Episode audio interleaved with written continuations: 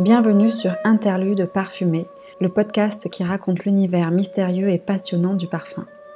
Je suis Sophie Herlès, j'ai fondé Rendez-vous Parfum en 2017, une agence d'ateliers olfactifs et balades parfumées, et j'ai aussi co-créé Deux notes en accord, des concerts olfactifs avec ma sœur Audrey, violoniste professionnelle.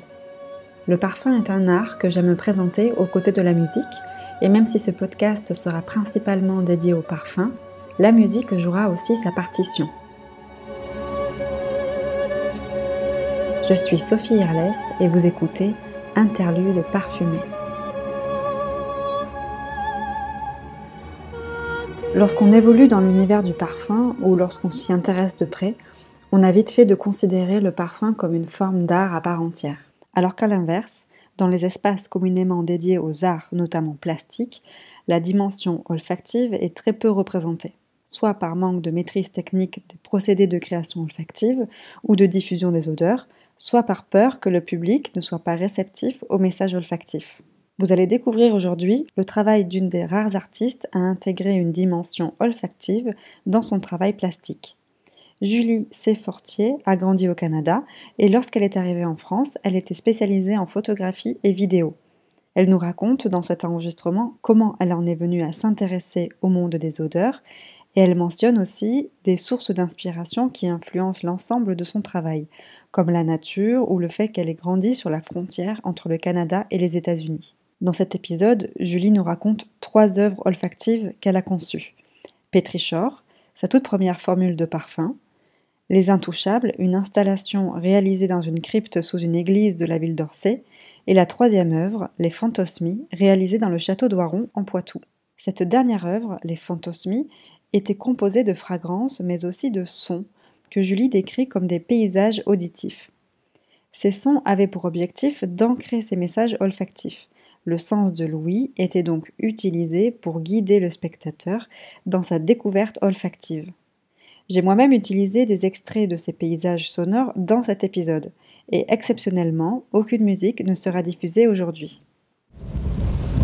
Je suis Sophie Herlès et vous écoutez Interlude parfumé.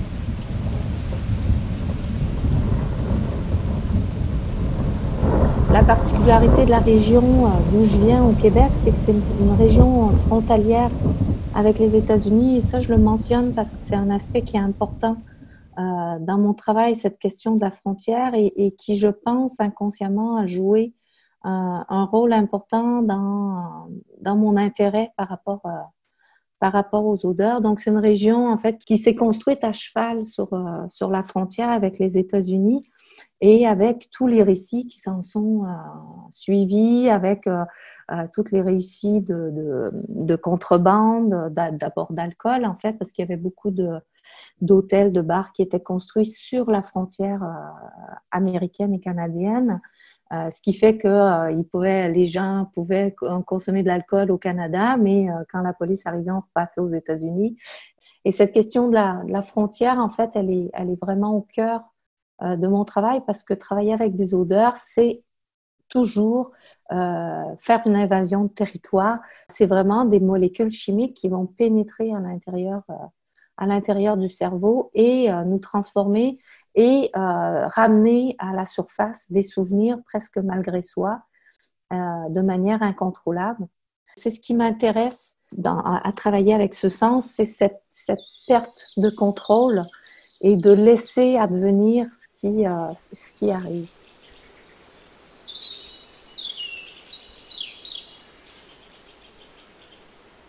J'ai mis en place un nouveau cours à l'école où j'enseignais à l'époque, qui était l'école des, beaux-arts d'Angers. Je trouvais qu'il manquait de lien entre les étudiants, je trouvais qu'il manquait de, bienveillance euh, des étudiants les uns vers les autres. Et je me suis dit, quoi de mieux que pour créer du lien, que de travailler sur la question de la nourriture dans, son, euh, dans, ses complexités sociales, politiques, euh, de la production de la nourriture jusqu'à son, son partage. Et donc, j'ai mis en place ce cours alors même que je n'avais pas intégré ces questions-là à mon travail plastique. Et j'ai proposé aux étudiants une, une organisation horizontale, c'est-à-dire que moi aussi, je travaillais au même titre qu'eux à faire des performances, à élaborer tout le travail.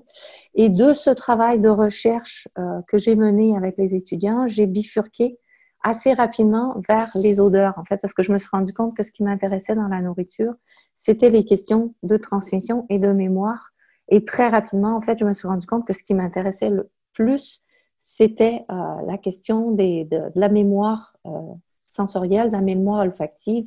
Euh, j'ai commencé à suivre une formation de nez chez, chez Cinquième Sens parce que je voulais être indépendante. En fait, je voulais, je voulais pas dépendre d'un parfumeur. Je voulais pas me, me trahir dans une traduction d'un souvenir pour pouvoir le traduire en, odeur. Et donc, j'ai pris le, le parti de, de, me former et euh, de monter un laboratoire petit à petit euh, dans mon atelier.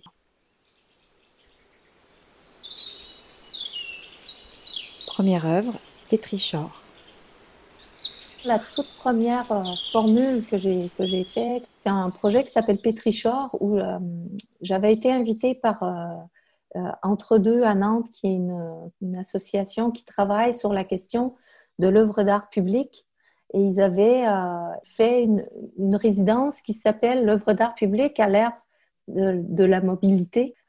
J'avais proposé euh, de faire un parfum comme œuvre d'art public, c'est-à-dire que euh, est-ce que de porter un parfum pouvait devenir une œuvre d'art public? Et donc j'avais euh, passé tout le temps de la résidence à observer en fait dans mes déplacements, comme j'allais toutes les semaines à Angers pour enseigner, je passais par Nantes. Donc, j'ai fait tout un travail de documentation. J'ai filmé toutes les semaines mon trajet complet en train. Et j'ai fait un film euh, qui est euh, un lever de soleil du solstice d'hiver au solstice d'été. Tout le début du film est dans, dans l'obscurité parce que pendant l'hiver, je prenais le train euh, tôt le matin, donc c'était dans l'obscurité. Mais le soleil se lève et traverse les saisons aussi parce qu'on arrive au soleil qui est levé, qui est haut dans le ciel à l'été. Et en faisant ce film, ce que je me suis dit, mais la seule chose auquel j'ai pas accès, c'est l'odeur de cette nature. Et euh, j'ai commencé à construire l'odeur de la terre. Et donc, j'ai conçu le parfum et je l'ai porté pendant toute la durée de l'exposition. Je suis partie de, la géosmine, qui est la molécule euh, la, plus, euh, la plus importante qu'on retrouve, qui est une des molécules naturelles les plus puissantes. On a besoin d'à peine une goutte dans une piscine olympique pour la détecter. J'ai vraiment essayé de construire autour de cette molécule une odeur qui soit à la fois, à la fois portable, euh, mais j'avais vraiment l'idée d'une, l'idée de la première pelletée de terre qu'on soulève au printemps quand on se remet à, à jardiner, et donc une odeur assez fraîche c'est intéressant aussi de voir comment, comment les gens reçoivent ces odeurs, en fait. Pour les gens qui sont pas très près de la nature, c'est pas une odeur qui est positive, en fait. C'est plus une odeur de renfermé, de cave ou d'espace de, qui, qui, est un peu glauque. Alors que pour moi, c'est une odeur qui est extrêmement positive, hein, qui, est, liée aussi à ce moment où on remet les mains dans la terre et on se dit qu'on a, on a une promesse de de toutes sortes de choses succulentes à récolter et à voir fleurir.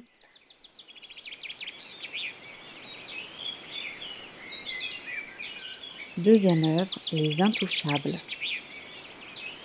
C'est un projet que j'avais fait pour la crypte d'Orsay, qui est un, centre d'art qui est dans une crypte euh, sous, une église à, Orsay.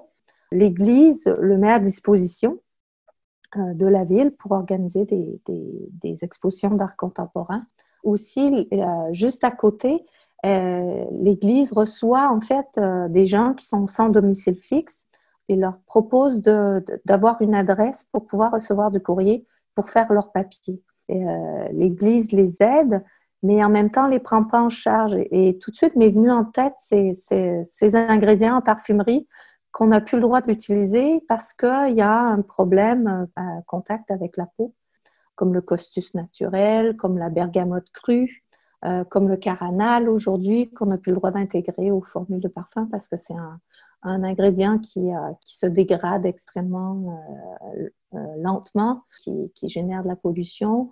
Donc, j'ai essayé d'intégrer en fait tous ces ingrédients qui sont un peu problématiques, ceux qui causent des allergies, comme la mousse la mousse d'arbre. qui euh, aujourd'hui est fractionné. On enlève la tranol parce que c'est problématique pour la, pour la peau. Donc, j'ai réuni toutes sortes d'ingrédients qui sont, qui sont problématiques ou qui sont très rares, comme, comme l'ambre gris naturel que avec laquelle j'avais jamais travaillé. J'ai réussi à, en avoir euh, et à, le préparer. Donc, ça m'a pris quand même une année avant de pouvoir utiliser l'ambre gris parce qu'il a fallu le, le, réduire en poudre, le, le faire infuser pendant pendant un an. Donc, il y a toute une préparation euh, avant de pouvoir euh, l'intégrer dans une formule. Moi, ce que j'ai trouvé étonnant avec le costus, c'est une odeur de racine qui est, assez, qui est une odeur qui est un peu terreuse et tout. Mais en fait, ça ressort pas dans le parfum. C'est vraiment étonnant. Au tout début, en fait, on a l'odeur terreuse, l'odeur très racine qui est très, très, qui peut être présente. Mais, petit à petit, en fait, il s'efface, ça vient lisser ça vient colmater toutes les imperfections, ça vient lustrer, ça ajoute un, espèce de vernis euh, très chic, très riche en fait, à toutes les notes épicées, fleuries. Et, l'ambre gris naturel aussi, en fait. L'ambre gris, c'est euh, celle qui me reste de ce projet-là, elle est, elle est, incroyable parce que là, ça fait, euh, ça fait deux ans et demi que je l'ai. Elle est très, très riche et très douce, avec des notes presque cacaotées, alors qu'au début, elle avait des notes vraiment plus, euh, plus poisson, plus marine, qui, manquait encore d'oxydation. Euh, mais au départ, l'ambre gris, il est très euh, salé, il est gras, il est, est un, peu, repoussant. Et petit à petit, en fait, avec l'oxydation, il se, il se polit, il s'enrichit et il devient de plus en plus opulent sans non plus écraser tous les autres ingrédients. J'avais mis aussi beaucoup de, thé. Hein. Le thé, on n'a quasiment pas le droit d'en mettre parce qu'il y a beaucoup de gens qui sont allergiques. Là, pour l'occasion, j'avais mis en plus, j'avais mis un thé fumé, en fait, une infusion de thé fumé crocodile que j'adore et qui donne cette, odeur pyrogénisée, mais qui n'est pas aussi puissante que, quand on utilise du goudron de bouleau. Et à partir de ces ingrédients-là, avec lesquels j'avais peu travaillé ou pas du tout travaillé, j'ai euh, commencé à composer quand on a un projet de parfum, habituellement, on a une idée en tête et on va essayer de réunir les ingrédients qui vont nous permettre d'approcher cette idée. Là, j'avais pas d'idée, mais j'avais des ingrédients. Donc, c'est un peu le, processus complètement inverse. Et je me suis retrouvée à, formuler un peu à l'aveugle et à, faire des essais. Et ce qui était étonnant, c'est qu'au bout de quelques essais, je me suis retrouvée à avoir fait le parfum de ma grand-mère et le parfum de mon grand-père. C'est vraiment perturbant parce qu'à partir de choses inconnues, je me suis retrouvée face à des, à, des odeurs qui m'étaient extrêmement familières, probablement parce qu'il y avait beaucoup d'ingrédients que j'avais utilisés, qui étaient beaucoup utilisés à cette époque-là. Quand je formule, souvent, je vais, je vais faire plusieurs essais. J'en fais souvent 4, 5, 6. Puis après ça, je laisse, je laisse macérer et je reviens et j'en fais 4, 5, 6 et je reviens et je reviens et je reviens. Puis à un moment donné, je m'arrête et je ressens tout depuis le début pour refaire le, le point et décider où est-ce que je vais dans, un, dans mon projet. Et en, faisant ce point et en ressentant, il y a deux formules qui sont ressorties nettement, qui étaient la formule H et la formule F, parce que ces deux formules étaient, étaient très équilibrées, très belles et très différentes. C'est drôle parce que le, la formule F euh, était plus un fougère avec des notes de lavande, avec des notes, parce que j'avais utilisé quand même pas mal de linalol, avec la mousse d'arbre et tout. Il y avait, il y avait vraiment cette idée de, d'une peau d'homme fraîchement rasée. Il y avait quelque chose qui était très euh, à la fois propre, assez, euh, assez boisé, assez, assez ténébreux, assez, assez fumé. Et dans l'autre formule, en fait, qui était la formule H, qui était beaucoup plus fleurie, les notes, euh, les notes euh, fleuries étaient beaucoup plus prégnantes, alors que j'avais quasiment pas utilisé de, de, fleurs, même qu'il n'y en avait pas du tout. Là, je suis en train de relire la formule. Et en fait, c'est la bergamote qui, qui, prenait le dessus et le bois de haut qui, euh, qui venait prendre le dessus. Et là, pour l'occasion aussi, le, le tabac qui prenait des accents fleuris, qui, qui venait vraiment donner une espèce de, côté cuir, mais un cuir très blond, très doux.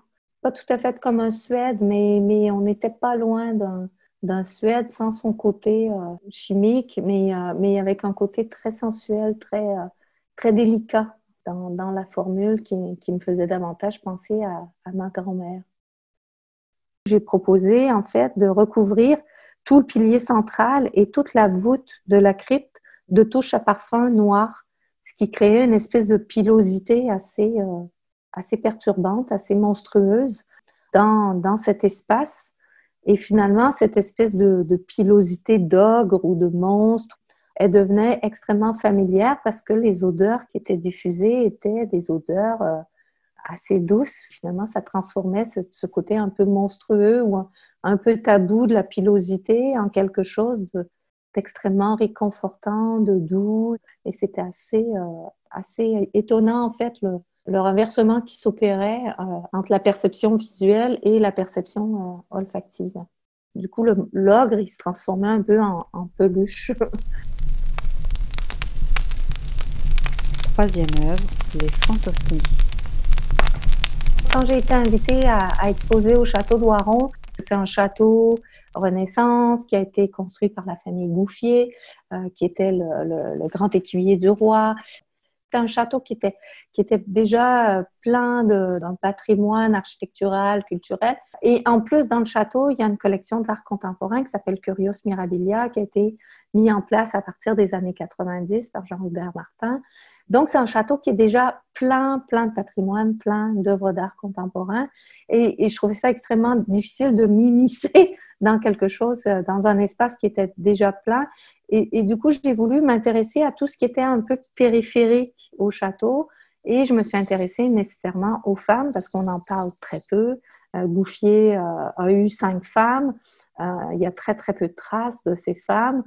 Pour certaines, on n'a même pas leur date de mort. Donc, j'ai commencé à faire tout un travail de recherche sur les différentes femmes qui ont vécu dans le château. Et donc, j'en suis venue à, vouloir faire des portraits de femmes sans vouloir faire des portraits de femmes spécifiques, parce que j'avais très, très peu d'indices. Et du coup, je me suis intéressée aussi, comme le château s'est construit sur, euh, sur, près de 500 ans, donc je, je, me suis intéressée à trois époques, trois femmes, trois traits de caractère, trois âges possibles. Donc, j'ai construit trois parfums qui pourraient être le portrait de trois femmes qui déambulent dans l'espace. Et ces parfums sont diffusés dans le château avec des diffuseurs. Les parfums se comportent un peu comme des, fantômes, c'est-à-dire que suivant s'il y a beaucoup de vent, s'il fait chaud, s'il pleut, les parfums ne vont pas se nicher euh, au même endroit euh, dans, dans l'espace. Et pour accompagner ces trois, ces trois fantômes, en fait, pour signifier qu'il y avait des choses à percevoir, parce que sinon le spectateur, comme le spectateur est libre dans le château, il n'y a pas de nécessairement de médiation pour signifier qu'il y avait euh, des endroits où il pouvait s'arrêter. J'ai mis en place des assises et des sons qui donnaient des, paysages dans lesquels pouvaient s'inscrire les parfums. Ça donnait un ancrage. Comme il n'y avait pas d'ancrage visuel, parce que je venais m'immiscer au travers d'œuvres d'autres artistes, l'ancrage, il était plus sonore. Donc, j'ai dessiné trois paysages auditifs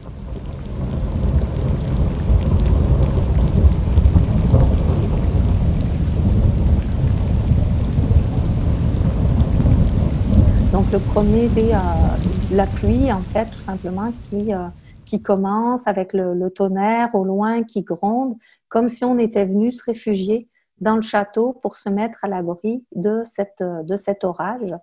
Donc à chaque fois, les odeurs sont construites avec euh, une image de femme. Pour l'image du parfum avec le son de l'orage est construit autour d'une jeune femme qui, qui serait assez assez enjoué, avec, euh, avec des notes d'angélique, des notes de, fleurs d'oranger, construites vraiment sur un schéma d'eau de Cologne, avec des notes très fraîches, très craquantes, très innocentes et, en même temps espiègles.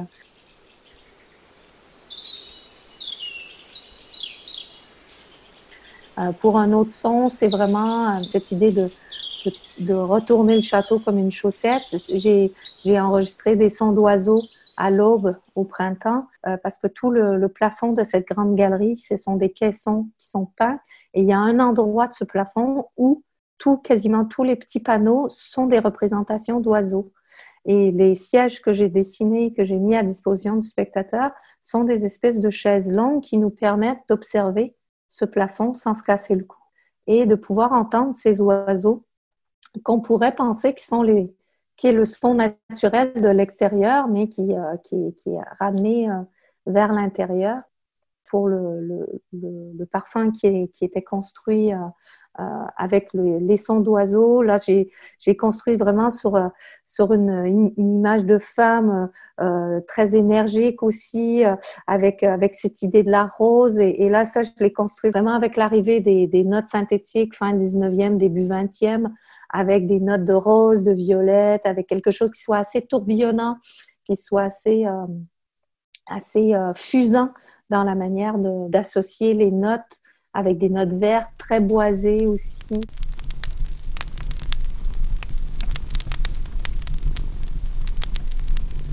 Et un son de feu de cheminée, parce que dans la salle, il y a une cheminée. Et, le, parfum qui est diffusé, c'est un parfum que j'ai construit plus euh, autour, de, du, autour du 17e, en fait, euh, avec des notes très animales, très, beaucoup, beaucoup, beaucoup, beaucoup d'épices, de cannelle, de clous de girofle. Donc, c'est une, c'est une odeur qui est extrêmement chaude, extrêmement euh, gourmande, très féline. En fait, on a presque l'impression d'une panthère qui vient se, se, lever. Et dans le son, j'ai rajouté euh, le, le, ronronnement d'un chat qui viendrait, qui viendrait se lever, qui viendrait donner une espèce de présence vivante à l'intérieur de, cette odeur. Je tiens à remercier chaleureusement Julie Sefortier pour ce très joli récit. Lorsque j'ai rencontré Julie, je travaillais encore à l'Osmothèque de Versailles. Elle m'avait invité à venir découvrir une de ses œuvres nommée La chasse. C'était la première fois que je voyais des touches à parfum jouer un rôle esthétique dans la présentation olfactive. Il y avait des centaines de touches disposées sur le mur de façon à former comme un nuage blanc. Et lorsqu'on s'approchait, on pouvait découvrir la dimension olfactive de l'installation, avec des odeurs d'herbes coupées, suivies d'odeurs très animales, pour finir sur des odeurs métalliques qui évoquaient l'odeur du sang. Je suis très heureuse d'avoir renoué contact avec Julie par l'intermédiaire de ce podcast et j'espère que vous avez pris autant de plaisir que moi à découvrir son approche artistique et à écouter ses descriptions olfactives. Pour suivre son travail et assister à ses événements, vous pouvez vous rendre sur son site internet juliecfortier.net ou sur son compte Instagram Julie Ces liens sont disponibles dans la description de l'épisode. Si vous avez apprécié l'épisode de ce podcast et que vous souhaitez le soutenir, la meilleure façon est de mettre 5 étoiles et un commentaire sur votre plateforme d'écoute. Merci et à bientôt.